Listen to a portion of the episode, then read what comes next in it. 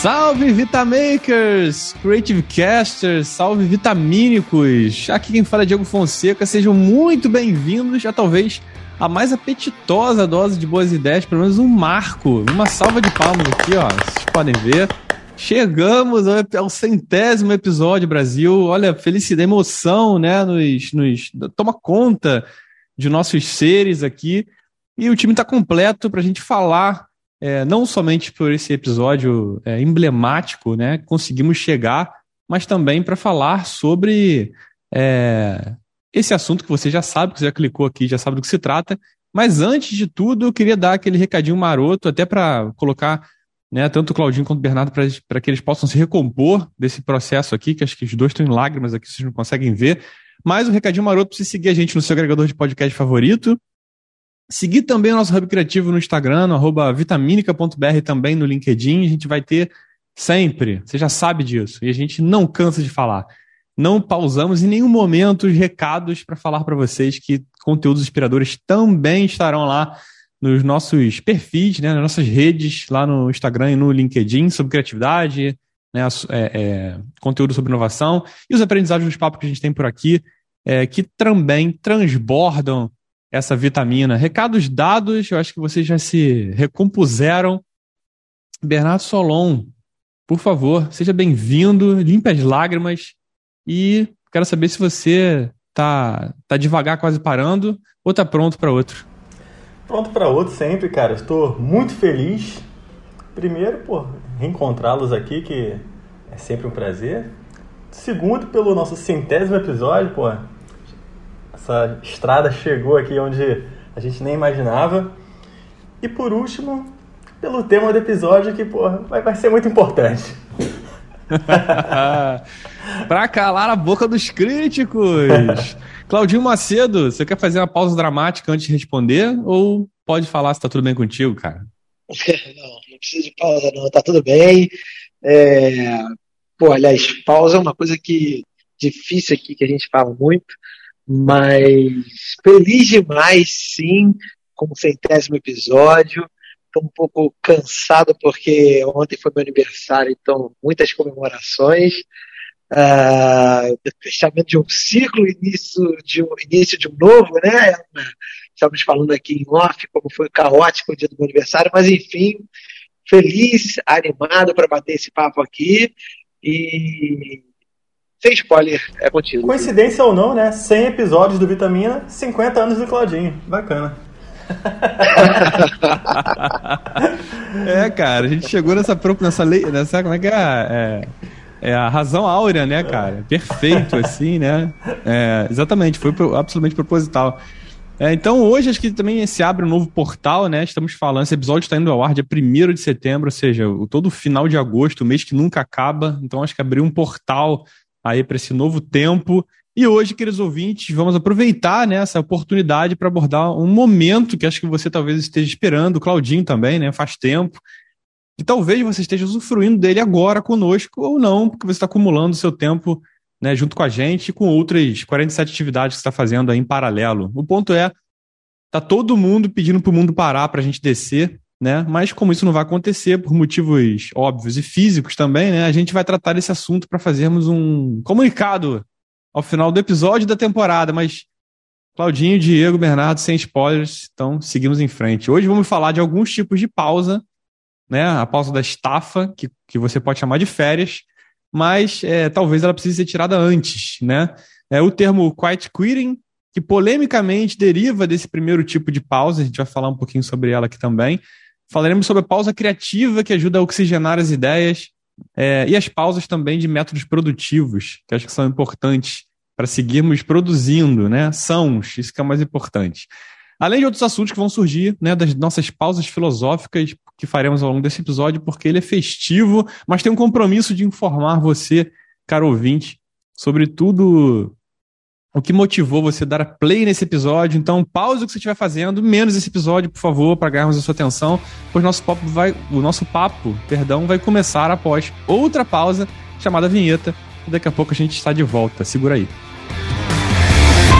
Para, para, para, para! Para tudo aí!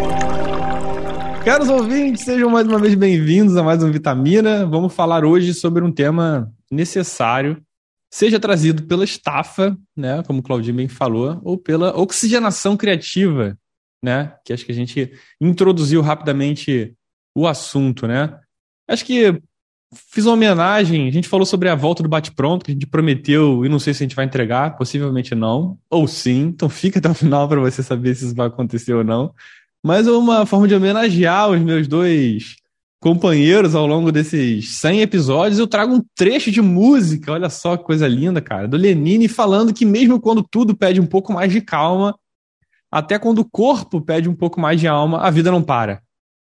E aí eu começo perguntando para vocês, né, provocativamente, como a gente produz esse momento de pausa, seja da estafa, seja da oxigenação criativa, que a gente vai falar né, em detalhes sobre cada uma delas, como é que a gente consegue é, produzir esse momento de pausa em um mundo agitado? Né? O corpo precisa pedir né, socorro, ou a gente pode sistematizar isso? Quem quer começar? O mais cansado, o mais descansado, ou que está em pausa, ou que não pausa em momento nenhum?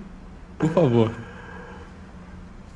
Posso, posso começar para depois deixar o Claudinho desenvolver bem, porque é um, é um tema que eu acho que ele Ainda, ainda, é um pai, ainda é um recém-pai de família, Exatamente. né, cara? Você imagina que mas, o, o, menino tá, tá precisando de pausa aí. Mas primeiro eu queria até fazer um elogio aí, cara, pela excelente citação dessa música do Lenine. Pô, maravilhosa, mandou muito bem.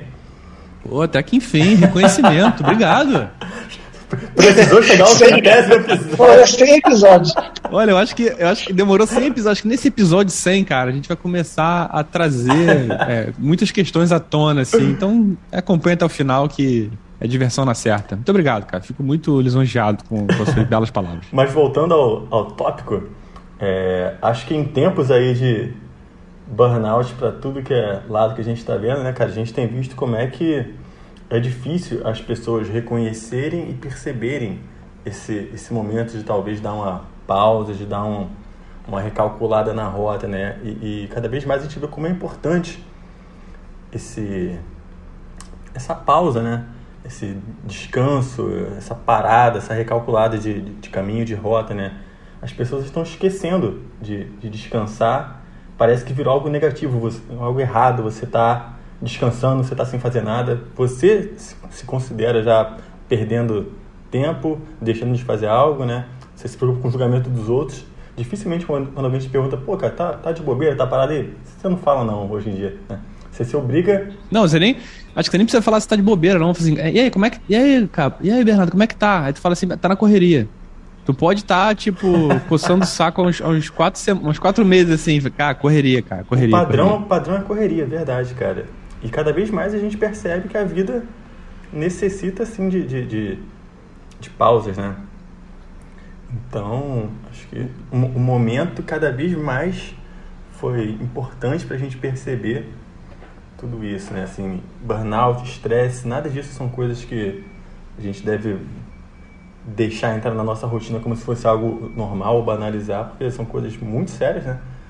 Então, não espere chegar né, em, algum tipo de situação, ponto crítico desse, para fazer essa pausa. Eu sei que é muito difícil você é, tentar antecipar esse, esse movimento né, da, da pausa, do descanso, mas é, acho que existe um, por outro lado, um princípio aí de, de movimento das pessoas é, reavaliarem quais são de fato seus objetivos, aonde querem chegar, né, o que, que querem, para entender que, que essa pausa não é perder tempo ou deixar de estar fazendo alguma coisa, mas pode ser pausa pode ser oportunidade também, né?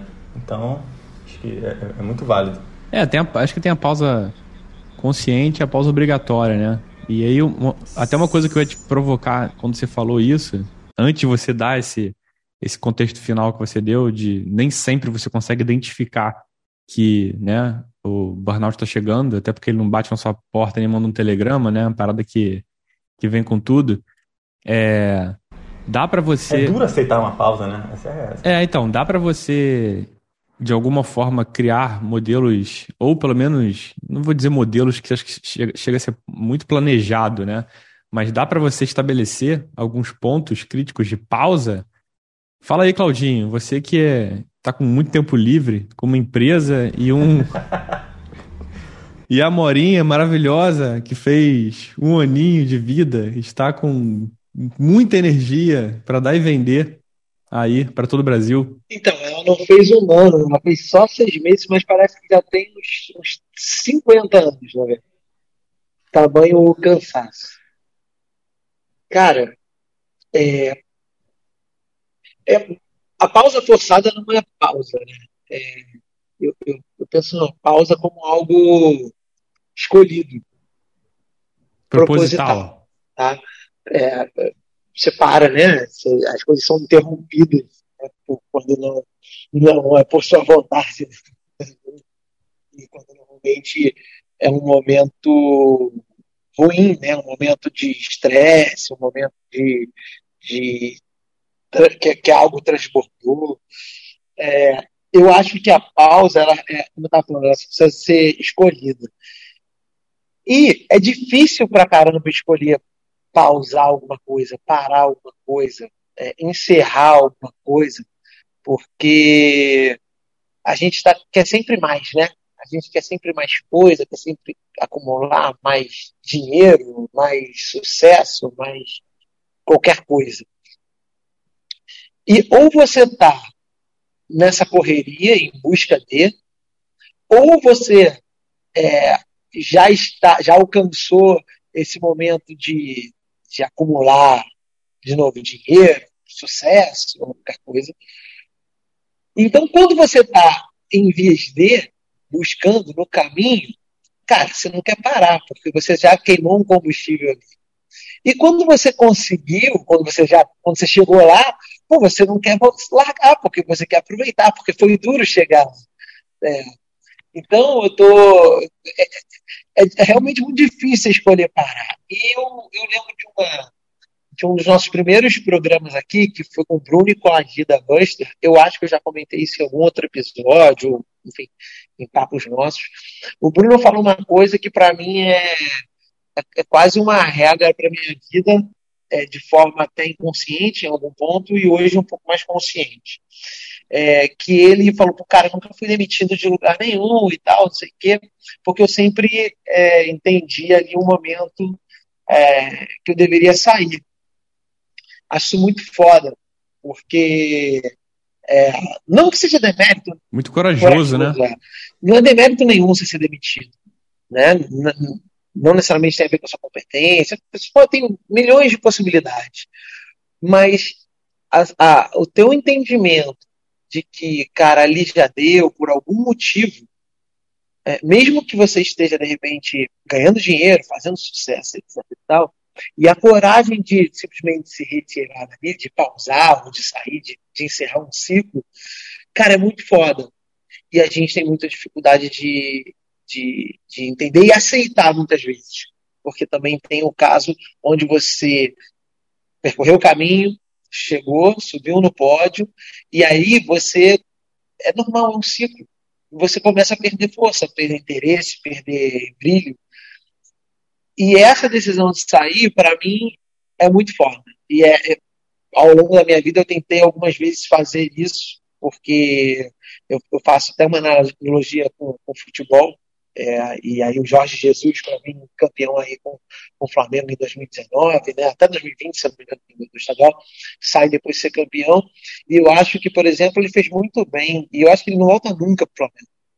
Porque o que ele construiu, ele alcançou tudo que ele podia alcançar.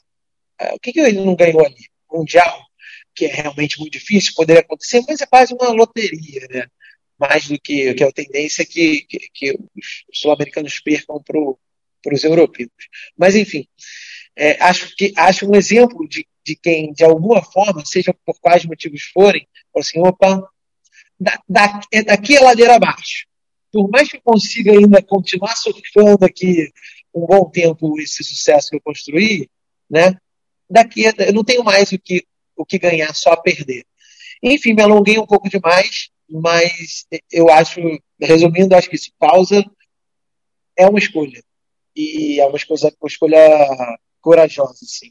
É, eu acho que, assim, é, construindo, assim, no que você, no que você falou, acho muito, muito legal, porque você conectou exatamente com o tema que eu ia abordar aqui a partir de agora, embora a gente não tenha compartilhado a estrutura do roteiro, mas eu concordo com você. Acho que é corajoso e é um sinal de maturidade. Mas eu acho até que mais do que a maturidade é, é a coragem, porque às vezes você interpreta isso com, com muita tranquilidade, mas você é, reúne outras condições, e aí também acho que vale a gente fazer esse disclaimer que a gente já fez muitas vezes quando a gente analisa recortes, né? É assim, pô, são pessoas diversas, situações diversas, nem todo mundo pode fazer esse tipo de escolha, mas usando até inclusive a, o depoimento do Bruno, que se não me engano foi perto do episódio 10, assim, foi bem lá no início, ainda éramos Creative Cast, né? Sim, foi por aí. E, mas foi muito legal, muito legal ver eles falar. E aí uma, acho que o movimento que, que vem crescendo, pelo menos vem aparecendo algumas notícias interessantes sobre isso, que é aqueles... Oi. Só desculpa te interromper, só uma observação que eu acho importante. É, tem a questão da coragem, né, de, de, de você entender. Primeiro você entender que já deu por algum motivo, né? Depois a coragem para tomar a decisão de, de, realmente parar. Mas muitas vezes, inclusive, essa percepção que já deu, ela pode não ser, inclusive, a da maioria. Tá? Talvez você realmente continuasse ali na onde você está, na atividade que você está, seja lá o, o que seja, ou o que for, é, você poderia render ainda bastante tempo ali. Ou mais ah, do que a maioria que ocuparia o seu lugar. Mas quando você mesmo tem essa percepção, cara, é, para mim é isso. Tá? É só porque tem essa observação, porque, ah, mas como é que você sabe o momento certo? Você não sabe. Mas se aqui deu um estalo na tua cabeça, eu acho que é algo que você deve prestar atenção. É, sim, por isso que eu acho que eu coloquei o lance da, do processo da maturidade, porque eu acho que é uma coisa que é, é, assim, qualquer tipo de relacionamento, cara. Eu não estou falando isso sobre apenas, é, no caso, né, relacionamento entre pessoas, mas também entre partes. No caso, empresa, funcionário. Chega um ponto que, assim, é, é que é uma montanha russa, né? Não, não chega um ponto. É uma montanha russa. A hora você está lá em cima, a hora você está lá embaixo. E esse processo ele não é constante, ele não é basal, né? Não é uma linha que vai percorrer na mesma altura o tempo inteiro, né? No, no mesmo eixo XY ali. Então isso vai acontecer. O ponto é você entender quando essa, essa montanha-russa não sobe mais. Né? Ou a perspectiva nem de subir um pouquinho te agrada ou te evolui ao ponto de você estar tá ali dentro. E aí, falando nesse, nesse processo todo do hashtag fechando o ciclo, né? Que a gente vê muito no, no LinkedIn. Eu, inclusive, coloquei isso quando eu fechei meu último ciclo. Tem que, tem que botar, dar a cara a tapa aqui. Mas é, a gente começou a ver um. Acho que eu ando lendo bastante sobre um termo chamado quiet quitting, né? Que é tipo assim, em português, tipo uma, uma é, demissão silenciosa ou desistência silenciosa. Que está acontecendo muito como uma, é, uma consequência, né? Ou um processo vindo. É que eu acho que daqui no, no Brasil, de toda essa, essa é, quantidade absurda de trabalho. Quando a gente for para o trabalho remoto, né? Ou a gente for, ou está construindo um trabalho híbrido, que é o pior dos dois mundos, né? Mas principalmente no início da pandemia, quando isso foi tudo para remoto, a quantidade de pessoas começaram a acumular é, trabalho, né? E começar a fazer esse trabalho 24/7, a parada ficou num nível preocupante, assim, né? E os níveis tanto de burnout, de crise de ansiedade, é, microgerenciamento começou a, a subir num ponto que as pessoas ficaram doentes mesmo, né?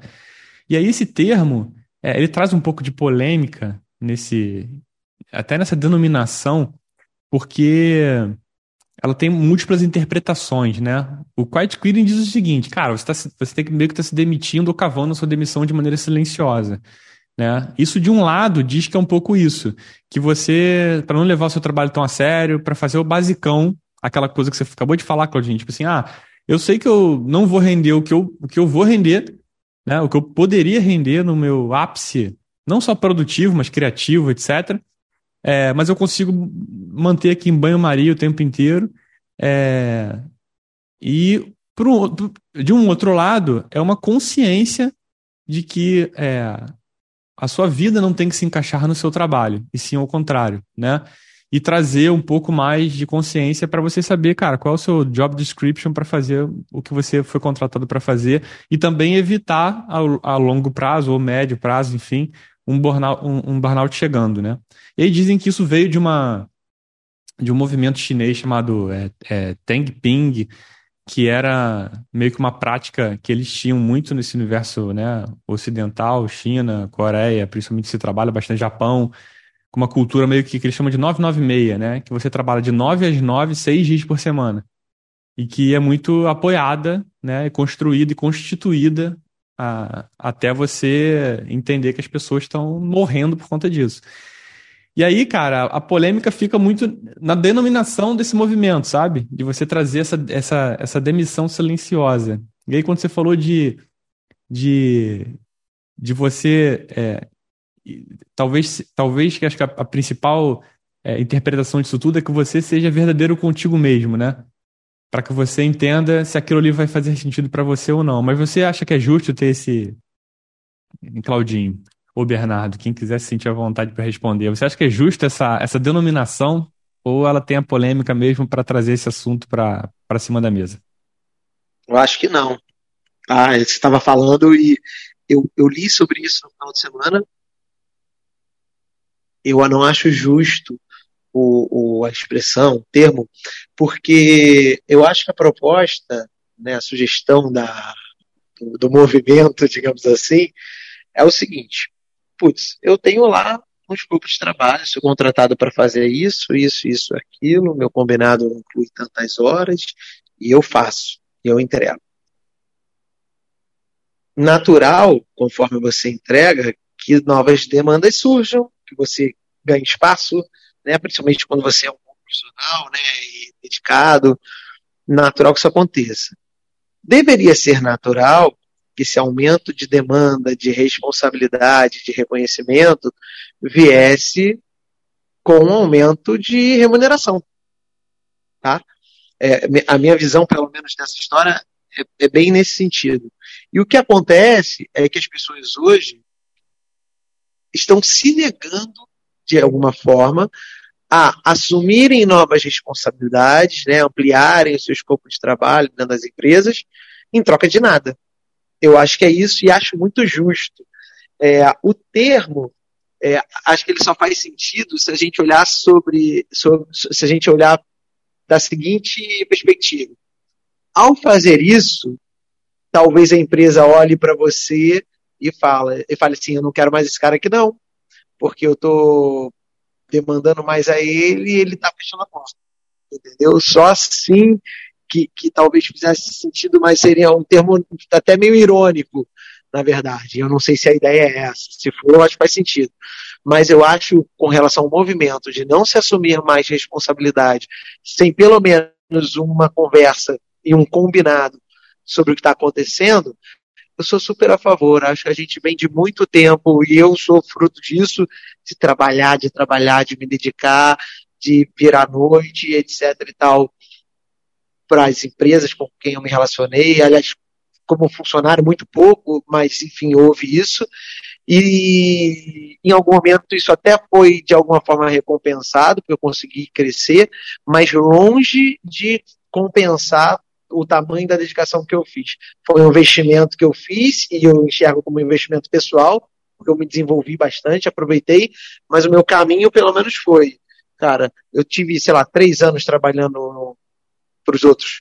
E depois disso eu abri meu negócio e tudo que eu, que eu virei de noite, que eu trabalhei além do que eu deveria e que não fui remunerado por conta daquilo, eu apliquei em mim mesmo e hoje eh, rendeu muitos frutos.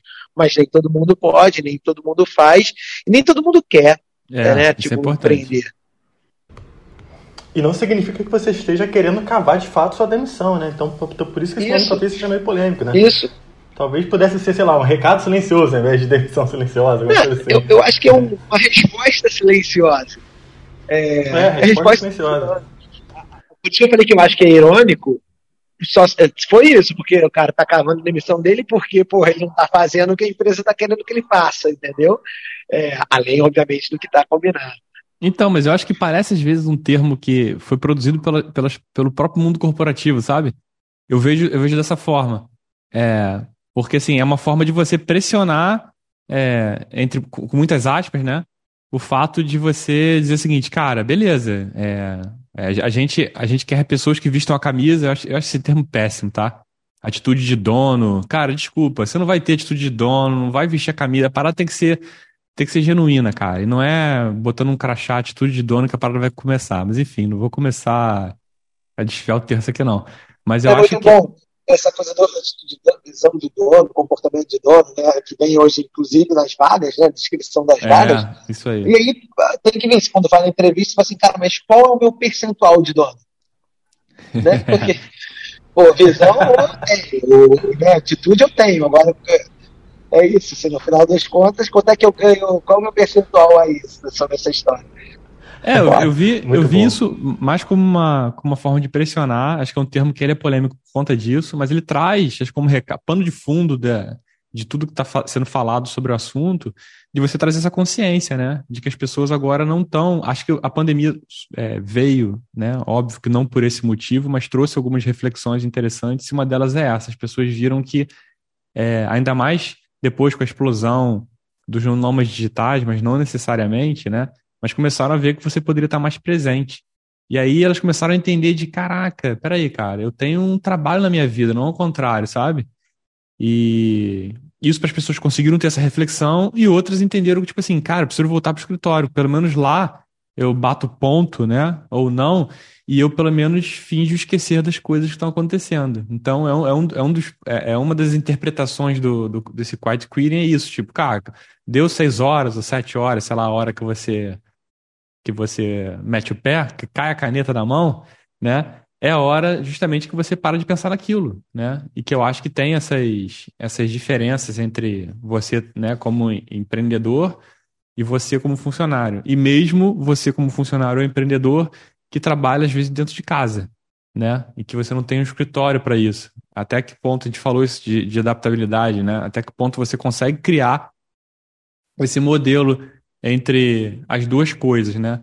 O ponto é que, assim, falando inclusive da estafa, é, eu tenho trazendo uma, uma, não uma analogia, né, mas um link com um método produtivo, inclusive, que eu gosto bastante de usar, que eu acho muito importante, que tem a pausa como alicerce, que é o Pomodoro, né? Que foi esse, que é um método né, de, de trabalho que eu acho bem legal, eu uso bastante, que ele trabalha com blocos de tempo que são intercalados por, por pausas, meio, meio obrigatórios, né? Mas você trabalha com blocos de tempo hiperfocados, né? Em que eu simplesmente deixo o celular longe de mim, né? E que você começa a, eu não vou dizer que é recompensar, mas você traz é, momentos de intervalados de tempo livre para você poder dar uma desacelerada também, né? E aí tem o, o, modelo clássico inventado de 25 minutos de trabalho intenso e 5 minutos de intervalo, e a cada quatro, quatro ciclos, né? Quatro tempos, de quatro janelas de 25 minutos, você começa a aumentar esse tempo para 15, meia hora. Mas basicamente eu faço isso, cara. Você tentar aí é, entre 40 minutos, 50 minutos, depois dar um intervalo de 15. E super funciona, cara, porque você trabalha de maneira mais focada. Então, assim, até para você ser produtivo, você precisa de pausa. Essa para mim que é a grande leitura aí desse, desse ponto, entendeu? E aí. É aquele cigarrinho de momentos de prazer, né? Sacanagem. Mas pode ser. Aí, o bom que você, você manda a graçola aí, eu já, eu já, eu já direciono para você. Eu acho o seguinte: como é que você consegue trazer essas diferenças entre o, o, a pausa né, no empreendedorismo, que eu acho que ela é mais, ela é mais dura e talvez ela. ela é, dura que eu digo é. Você se cobre mais, né? A gente já falou muito aqui sobre sociedade do cansaço, né? Quando você vira o seu próprio patrão e o seu próprio empregado, né? Você começa a se exigir cada vez mais né? E, e você como como funcionário, dá para você conseguir equilibrar isso, né, cara? Dá para você conseguir é, trazer um, uma produtividade bacana, sustentável, sem que você entre num, num quiet quitting e ao mesmo tempo as pessoas entendam que é uma maneira é, é, sã de levar a vida?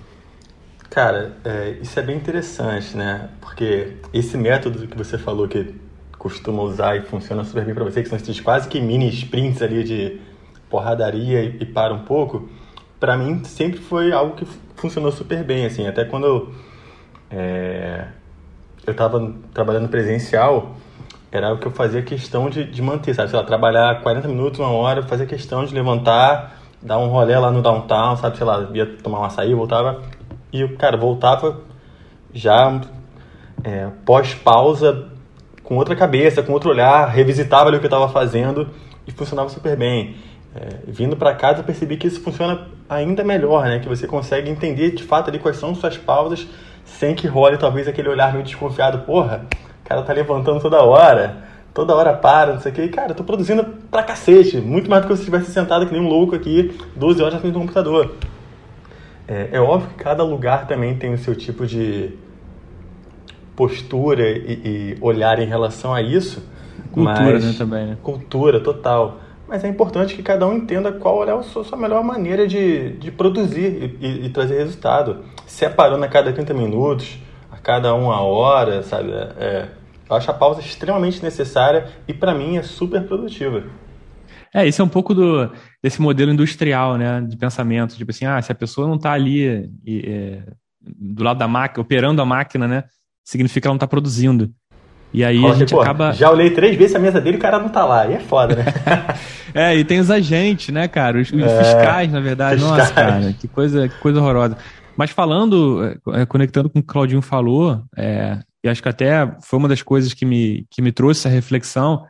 Eu, antes de, de sair da, da última empresa em que, eu, em que eu tava, eu, cara, pensei em sair diversas vezes, né? Porque é essa montanha russa, né? Você você começa a entender e trazer alguns fatores e, e, alguns argumentos que façam você tirar uma conclusão e dizer o seguinte, cara, é, ser honesto com você é o ponto de fazer. E o que, que eu fazia, cara? Eu procurava conversar com pessoas, a, a grande parte delas dizia que não era a hora, embora uma decisão que competia a mim, e eu tentava escolher uma pessoa que concordasse comigo pelas minhas razões, não pelas razões dela, e começar. E, e é quase que isso saciava o, a, a, minha tomada de decisão, sem eu precisar tomar ela, sabe? E é um pouco através de uma teimosia de você querer ver a sua ideia. Isso, cara, abri um super parênteses aqui agora. É, semana passada eu acabei, é, acabei não, né? Facilitei um workshop e foi muito interessante como as pessoas estão cada vez mais querendo a aprovação do outro para é, expor qualquer tipo de ideia, sabe? Eu fiquei muito impressionado com isso, cara.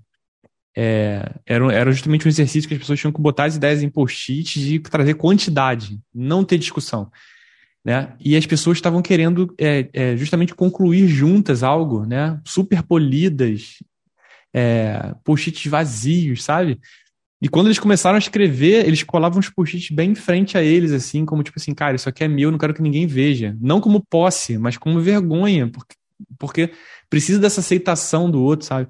Eu acho que a gente faz isso também. Então, essa minha procura pelo. Vai lá no colégio, né? É, essa procura pelo, pelo, pelo recado correto, né, me fez demorar bastante para tomar a decisão. Uma vez eu fui almoçar com um amigo meu e ele chegou para mim e falou assim: Cara, numa boa, acho que você demorou muito para sair.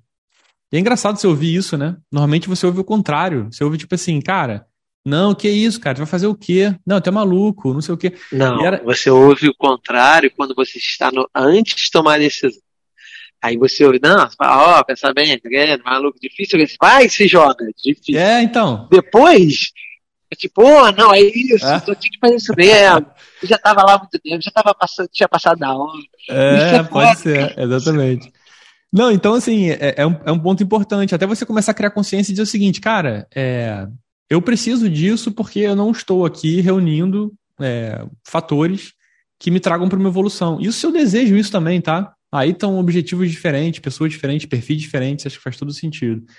E tem, só que tem um outro tipo de pausa que eu acho que é importante, que pode ser essa pausa intercalada dentro de produtos, pode ser pausa dentro da sua vida, pode ser pausa é, momentânea através de, de uma semana ou etc., que é a pausa criativa, né? Que a gente pode chamar de pausa, mas que o Domênico De Masi, que foi o autor dessa, dessa expressão, que é o ócio criativo, que nada mais é do que você equilibrar. Ele fala né, que a vida, você tem três grandes pilares, né? Que é trabalho, estudo e descanso.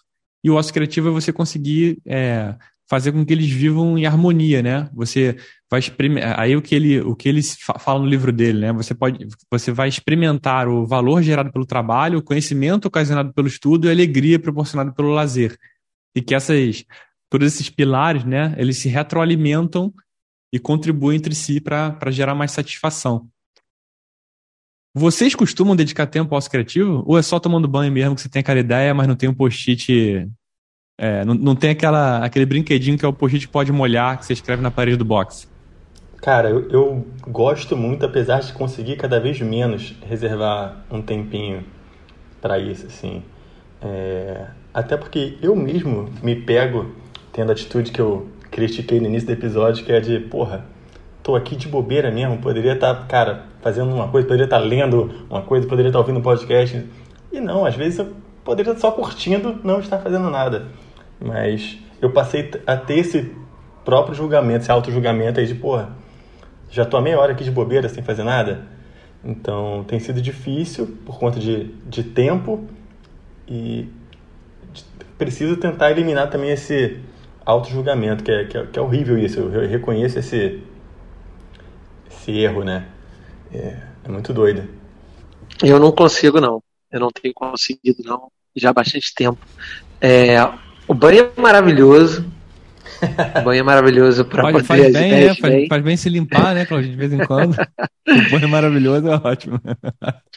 É, cara, mas vou ser sincero, é, com, a, com a Mora, assim, tem sido muito difícil ter um momento sem estar ocupado com alguma coisa mas antes dela mesmo, é, já é difícil, cara. Não, mas posso, gente... dizer, mas posso dizer uma, hum. uma coisa que eu observava, e acho que foi, foi inclusive assunto quando a gente falou sobre adaptabilidade, novos hábitos.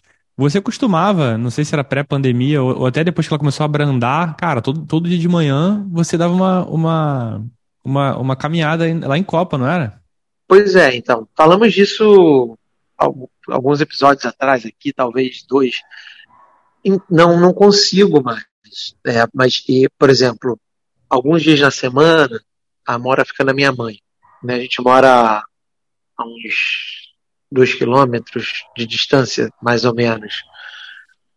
E eu, quando posso, sempre pude, desde que a Mora nasceu e que a gente faz isso, eu vou caminhando com a Mora até a casa da minha mãe. Aproveito para dar um passeio com ela, uma voltinha e tal, não sei o quê mas é diferente de quando eu ia caminhar sozinho, tá? Porque tem, tem toda uma. E o sol tá batendo no rosto dela, tem Não, que existe virar. Um foco, é, existe um foco da sua atenção é. que tá ali, né, cara? 24-7, é. né?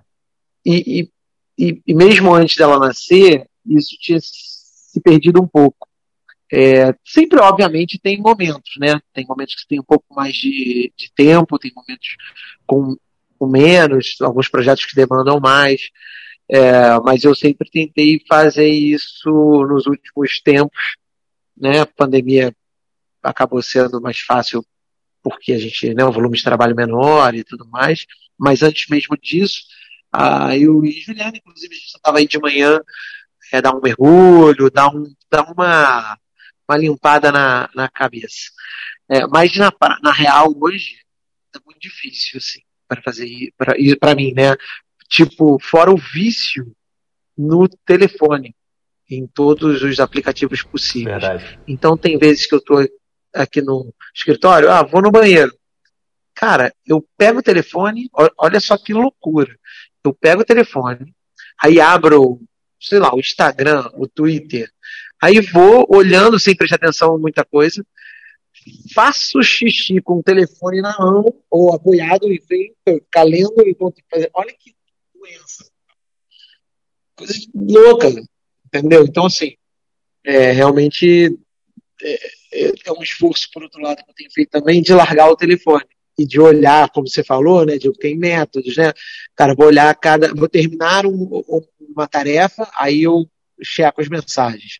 Vou terminar, ou seja, depois de um determinado período de tempo, e aí eu paro, levanto, bebo uma água e faço alguma coisa.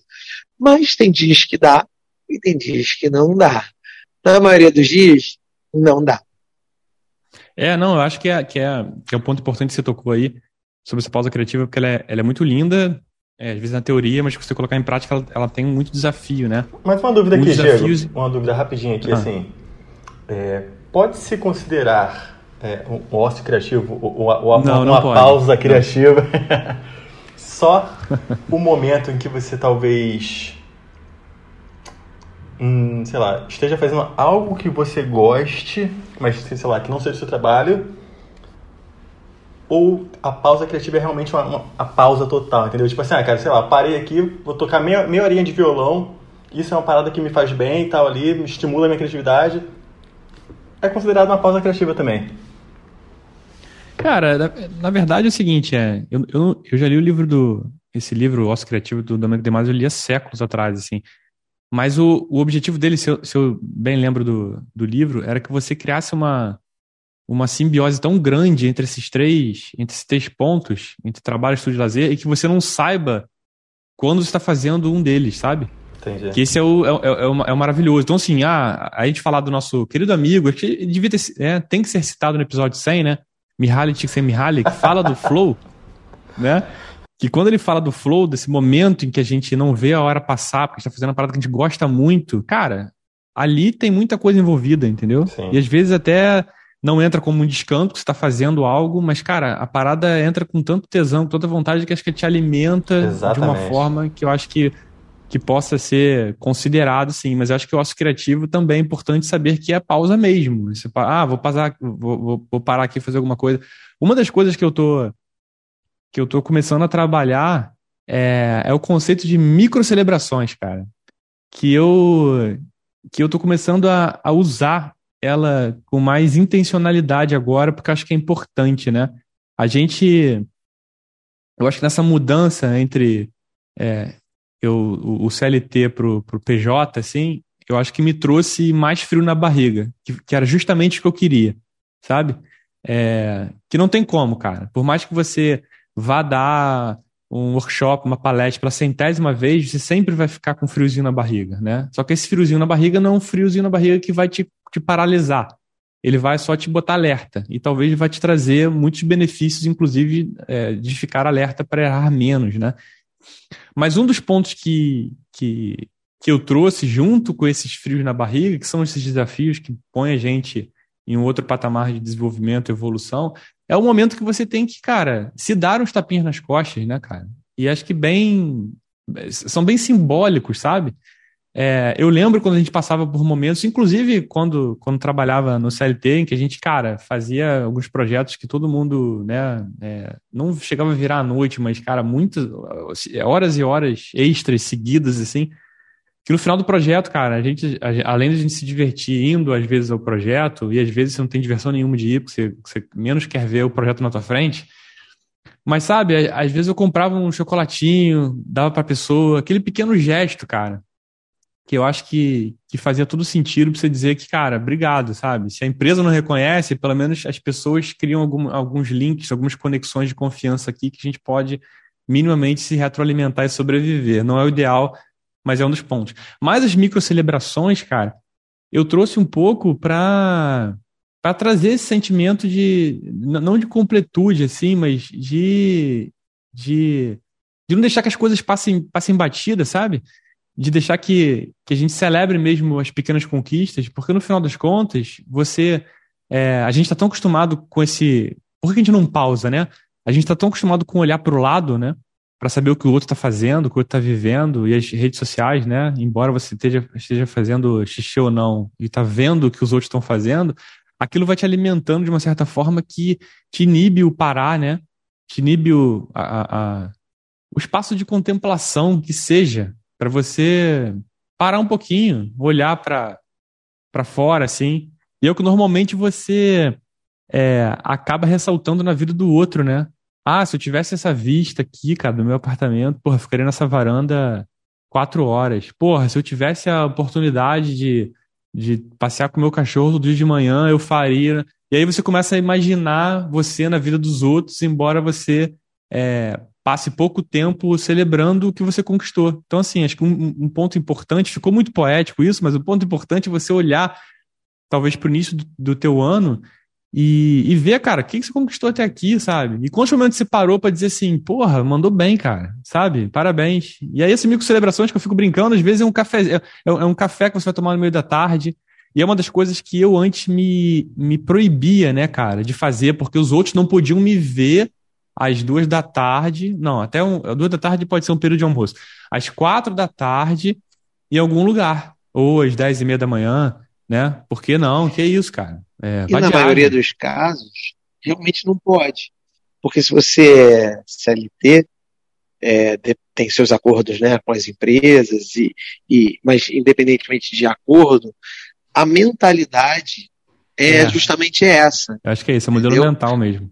É a, a, cultura das empresas, aí o colega que te vê fazendo, e aí ele não faz, ele fica, vai lá, daqui a pouco solta em algum ambiente para o chefe ouvir, o próprio chefe que também não se dá o direito, porque também é extremamente cobrado, de cara, vou ali tomar um café, dar uma relaxada. Então é uma cultura de fiscalização constante. Constante, cara. É. Então, no final, é, esse reflexo que você falou, Diego, ele é real. Assim, essa percepção de que você não pode, ela é real.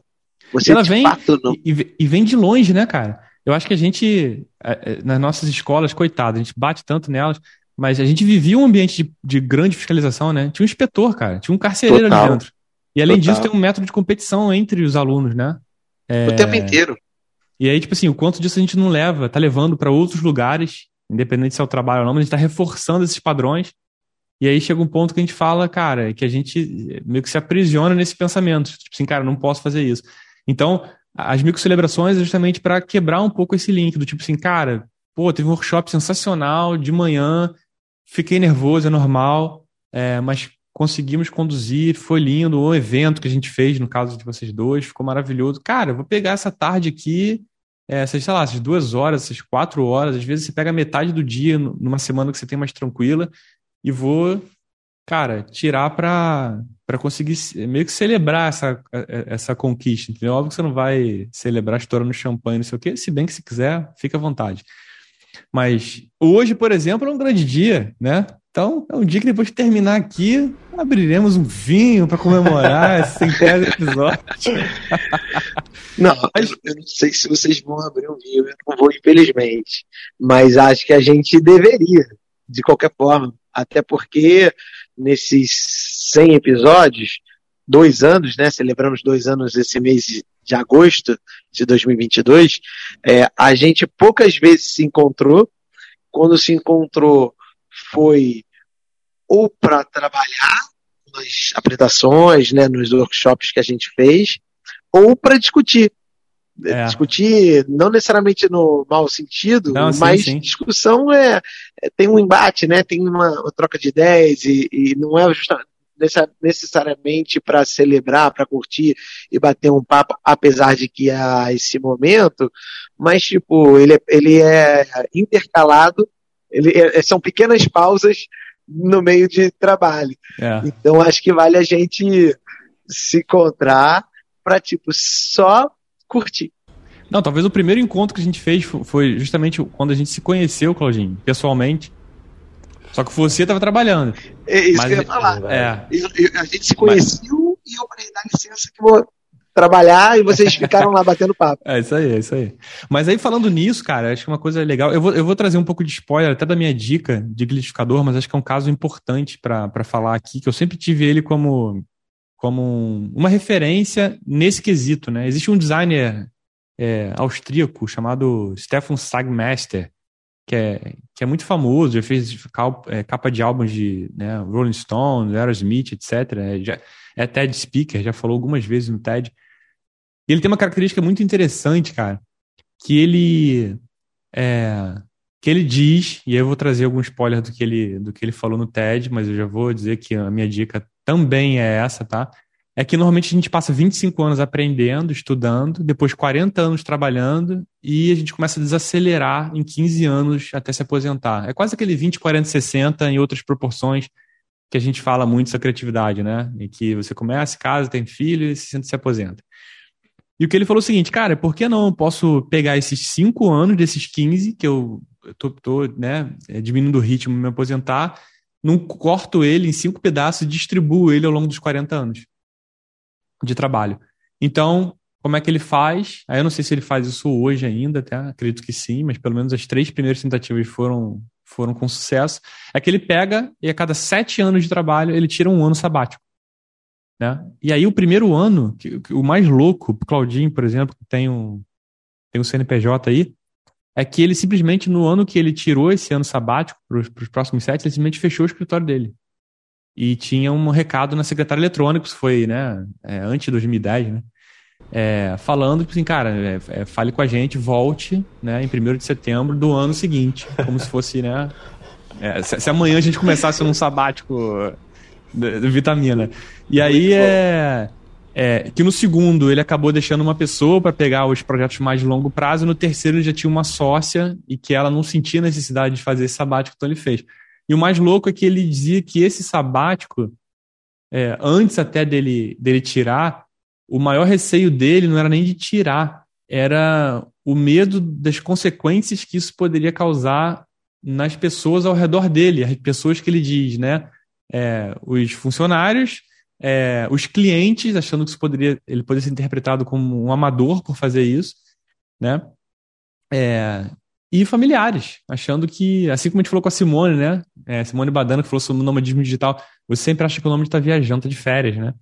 E aí o mais, o mais louco é que tudo que ele ouviu foi, cara, eu queria poder fazer isso também. Né? E não simplesmente você é maluco, não faz isso, não sei o quê. E no final das contas, ele acabou vendo que esse ano que ele tirava sabático é, valia a pena, é, não só por ele né, trazer essa pausa necessária, né, jogar esse tempo de, de desaceleração para o momento de, de trabalho, e ao mesmo tempo, cara, ele dizia que esse ano era o combustível para ele, cara, produzir nos próximos sete. Assim, tudo que ele produzia era, era derivado desse momento que ele estava ali como uma esponja de pura absorção de coisas que ele fazia. Inclusive, como os trabalhos melhoravam, ele podia cobrar mais caro por eles, e isso financeiramente também era é, meio que viável. E eu achei muito curioso é, o fato dele trabalhar isso como, como sabático. A gente chegou a tratar, eu acho que no, no episódio que a gente recebeu a, a Jacqueline Hatch falando sobre é, essa relação entre. Acho que foi até no Big Quit, é, que tinham empresas, óbvio que poucas, que estavam inclusive financiando sabáticos de funcionários para, para tentar trazer isso como um atrativo é, e para que não perca aqueles funcionários de alguma forma produz, é, é, é, põe na mesa um pouquinho esse assunto de saúde mental, né, que é tão importante. Você conseguiria fazer isso, Claudinho?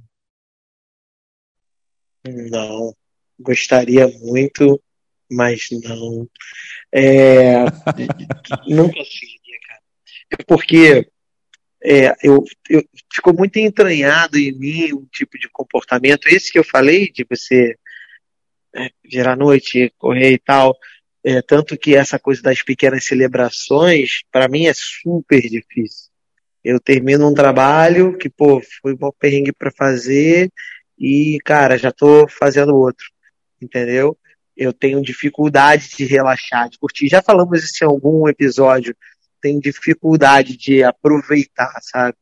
É, e, e você falando das pequenas celebrações, é uma coisa que eu, eu venho aos poucos sentindo necessidade, não necessariamente das celebrações, mas de desfrutar é, o resultado, do, ou o próprio processo. O caminho, entendeu? é, exatamente. É, exatamente, exatamente. Eu, eu, eu tenho.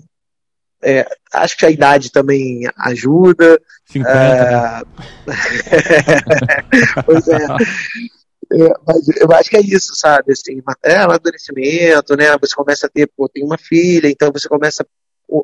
É realmente um negócio bastante transformador. Foi para mim, é, tá sendo, na verdade, bastante transformador. E você começa a perceber e se preocupar com outras coisas. E assim, quem você quer ser para ela? Que exemplo, né? Eu não quero que ela. Eu não, eu não me arrependo, não é um uma reclamação de, de, do que eu, como eu conduzi minha vida. Mas eu acho que, poxa, se pudesse ser mais equilibrada, acho mais legal. Então essa é a visão que eu vou tentar passar para ela. Mas como é que eu vou passar para ela se eu trabalho na prática, 24 né? horas né? Pois é, exatamente. Não, achei até que o Claudinho tava, tava fazendo a carta de despedida aí, cara. O maluco falou assim: não, porque não sei o que, eu não me arrependo minha vida. O que é isso, cara? O maluco tá na flor da idade aí, cara. É, mas o ponto, o ponto todo é esse, né? Ela fala assim, não, filha, acho que as coisas têm que ser realmente com cadência, não sei o quê. Aí olha, tá o Claudinho lá, desesperado, virando noite. É, cara, complicado. Bernardo, pra onde vai a tua... Teu sabático começa quando? Começa amanhã, né? Cara, meu medo é tirar e nunca, nunca mais querer voltar, tá ligado? Mas tu já ouviu? Tu já ouviu essas histórias, cara? Isso é muito de destinos paradisíacos, assim, né? Praianos, né? Quando. Não necessariamente praianos, né? Mas enfim, quando você vai a turismo, você fala assim, pô, não sei o que, cara, fulano, eu, eu é, fulaninho veio pra cá e nunca mais voltou. Eu acho isso tão louco, cara. Como você vê muitos gringos, donos de pousada na Bahia, né? Sim. Ou né, Nordeste espalhado. Como é que tem essa. Eu gostaria muito, cara, de verdade. Eu gostaria muito de, de, sei lá, seis meses, sabe? Já pensei muito nisso, mas nunca consegui é, coragem e, sei lá, me programar. Acho que é isso, né, cara? Né? Mas gostaria Acho que é um muito. isso, né? Mas gostaria muito de passar é, por um período. Tem, é, nesse nesse TED, ele fala, ele fala tanto da coragem, como depois, é engraçado que ele que engraçado que eu tô pegando a mania que eu tinha nas minhas primeiras dicas, né? Que era contar a dica inteira e depois falar assim: ah, assiste aí. Ah, assiste pra quê? Já contou tudo, né? Mas que ele fala um pouco sobre o, o, ele deixou tão, tão desplanejado esse ócio que ele sentiu falta de planejar. Porque ele achou que, que acho que até isso precisava de algum objetivo, sabe? Porque senão ele ia ficar simplesmente é, fazendo, né, não vou dizer que não produtivas, tá? Mas ele tinha que usar aquele tempo de alguma forma. É tipo você, ah, não, eu quero liberdade, eu vou sair do, do vou sair do CLT porque eu quero liberdade para poder trabalhar em qualquer lugar e de qualquer hora. Aí você faz exatamente, trabalha exatamente do período de 9 às 6, descansando uma hora para almoçar. Falei, porra, então sim, né? Para que você tá fora desse sistema? É, então é muito, é muito sobre isso. Bom, acho que a gente já falou muito sobre pausas estafantes, criativas, deu para oxigenar um pouquinho, deu para é, cansar um pouquinho, porque a gente não pausou. Mas a pausa de agora é para a gente trazer as nossas dicas. Já que eu já spoilerizei tanto a minha dica, cara, que tem a ver justamente com o episódio, eu acho que eu vou já começar falando ela, que não é nenhuma novidade, mas é o TED, né, do Stefan Sagmeister, esse designer austríaco, que é de 2009, antiga pra caramba, é, mas que é bem legal, cara. E ele, ele mostra também como esse tempo que eu falei, né? Como esse tempo. Ele mostra os projetos mesmo, como é que eles, eles nasceram a partir desses sabáticos que ele foi tirando. O nome é O Poder de um Tempo Sabático, ou The Power of Time Off. Tem, cara, mais de 3 milhões de, de views, então é, é interessante ver um pouco esse processo. E o outro foi um TED que eu estou pesquisando sobre melhores é, estruturas de, de contação de histórias. E eu descobri até dica da Gabi Moran, que, foi, que já participou do nosso podcast aqui no Vitaminas, né? Que é o TED da Nancy Duarte, que é uma autora americana, que é de 2012 também, não é tão, não é tão recente, mas que é a estrutura secreta de grandes palestras, ou The Secret Structure of Great Talks. E que o mais legal disso tudo é que ela cria um gráfico para entender como essas estruturas são criadas e aí ela usa dois exemplos clássicos, que é o lançamento do iPhone 2007 e o, e o famoso é, o famoso speech lá, né, do, do Martin Luther King, né, I Have a Dream. Então, é muito legal, é, principalmente porque ela transforma aquilo em gráfico. E o outro que conecta com o que a gente falou aqui, então são dois TEDs, um do Stefan Sagmaster e o outro da Nancy Duarte. Os dois tem no YouTube e na plataforma do TED. É isso. Pronto. Bernardo, traz a sua. Hashtag 100.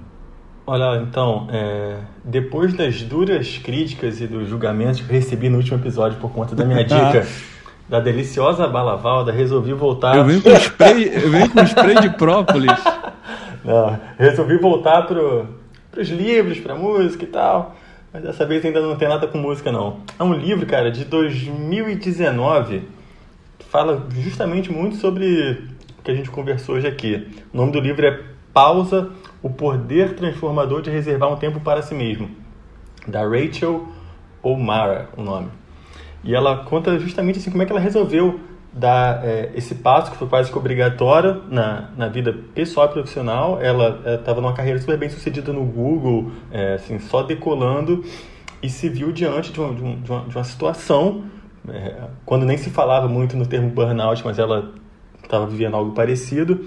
É, e como é que ela se reconectou de fato com qual era o, o, objetivo dela. Então ela traz algumas dicas ao longo do livro de a partir disso como você se prepara de fato para a pausa. Ela entendeu como a pausa é importante e nunca mais deixou que isso acontecesse de modo tão é, obrigatório na vida dela. Então ela se prepara financeiramente, se prepara psicologicamente, se prepara profissionalmente. Então ela vai, vai trazendo alguns ingredientes. Ali, como é que você se prepara para ter uma pausa com segurança, sem sentir aquele, aquela sensação de estou fazendo algo errado que a gente falou hoje aqui. Então uhum. vale, vale a leitura aí do. Muito bom. Do é, é, tem, que ter, tem que arranjar tempo para ler, né, cara? Tem que dar uma pausa para conseguir ler isso aí, ver os TEDs e também consumir a dica do Claudinho. Exatamente. Então, Claudinho, vá lá. Pois é, precisa de tempo mesmo para aproveitar minha dica. É, como é um programa especial por N motivos, e antes da gente gravar, eu fiquei pensando: será que a gente vai dar a dica? É, e, então, estamos dando, e pensei: se, demos, se formos dar, essa será a minha dica, que é você dedicar um tempo, tempo que você puder, para ouvir alguns dos 100 episódios que a gente gravou aqui ao longo desses dois anos. É... Tem muita história bacana. É a história de pessoas que mudaram suas vidas por necessidade, por vontade própria, porque a vida empurrou de alguma forma. É, a gente também debateu sobre temas como esse, pausa, né? Falamos de improviso no último, por exemplo, é, e, e, sobre propósito e outros assuntos interessantes que a gente, ao longo desses dois anos, foi, foi discutindo, refletindo. É, não há cronologia na história dos episódios, mas, ao mesmo tempo, tem um barato de ver uma história sendo construída, né?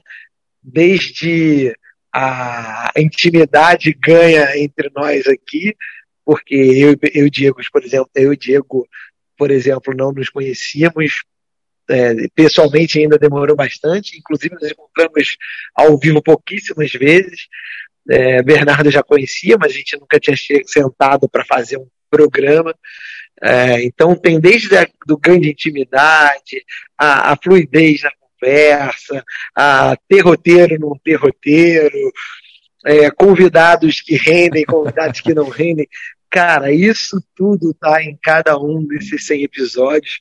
É, especiais, né, como vitaminas que Diego falou, é, agora mais recente, a, os insights é, através do que ele, que ele que ele buscou através do Vitamina para Viagem, enfim.